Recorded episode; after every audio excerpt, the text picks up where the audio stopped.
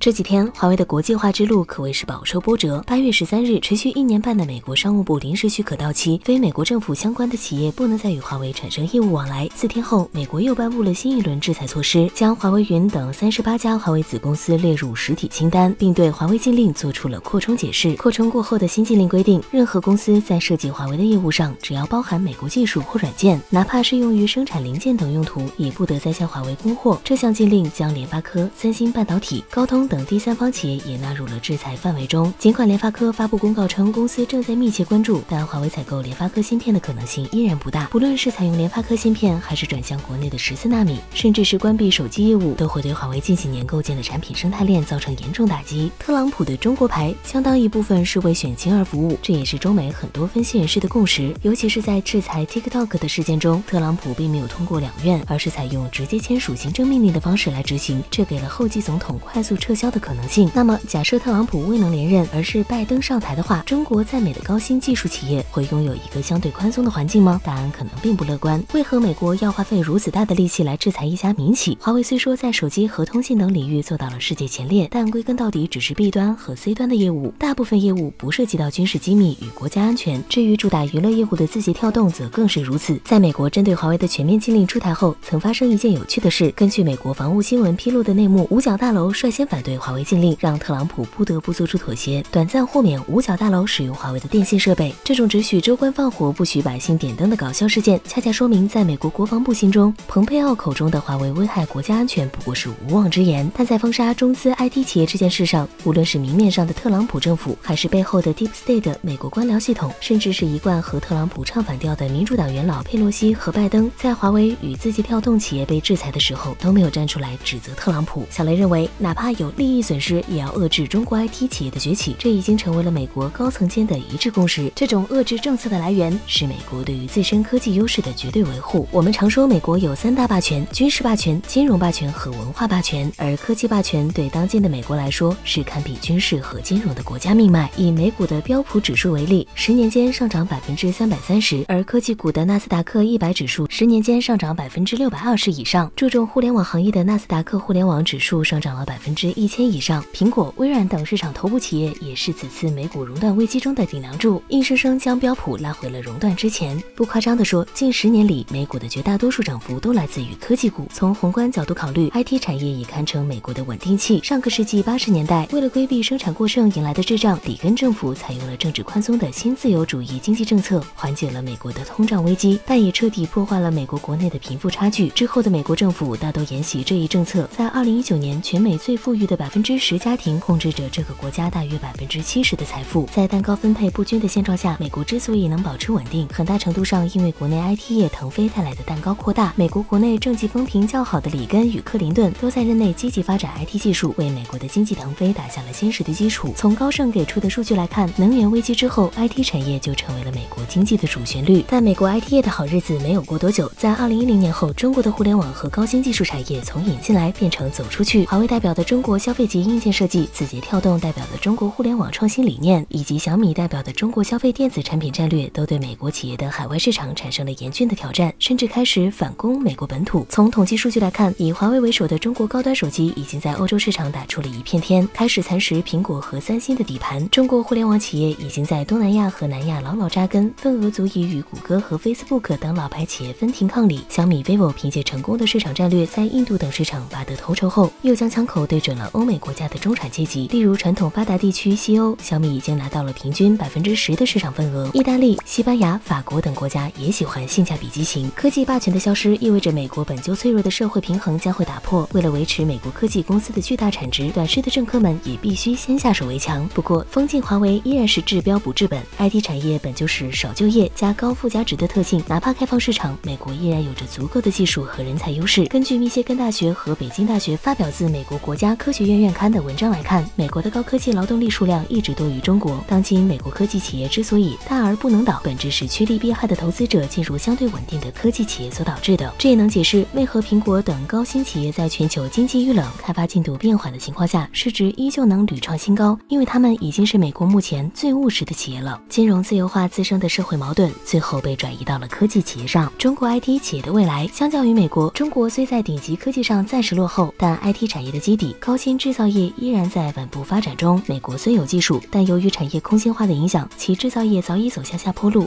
也离不开全球的制造工人。从某种意义上讲，中美脱钩也是一场消耗战。一方是威风不再、挥霍遗产的美国，另一方则是稍显稚嫩、仍在成长的中国，谁都不是赢家。不过，从美国跨国企业们的表态来看，中国推崇的全球化格局更加符合他们利益。哪怕充满竞争，十四亿的市场也令人垂涎。美国政客的弹压能否抵挡住硅谷巨头的反对，恐怕是个未知数。而脱离中国制造业的美国，能否在高新技术上保持自身的优势，小雷也对此保持悲观态度。当然，以华为为首的中国企业在这场贸易战中受到的损失更加难以估量。但可贵的是，中国的内部市场完全可以支撑这些企业不会倒下。在内循环的时代背景下，中国如何根据内需调整战略，审视基础技术的空白，在制造技术上取得进一步创新，从消耗战转为持久战，是当今产业升级的重要课题。但不论如何，中美完全脱钩的现状必定不会维持持太久。本期视频就讲到这里，麻烦给个三连支持一下，我们下期再见。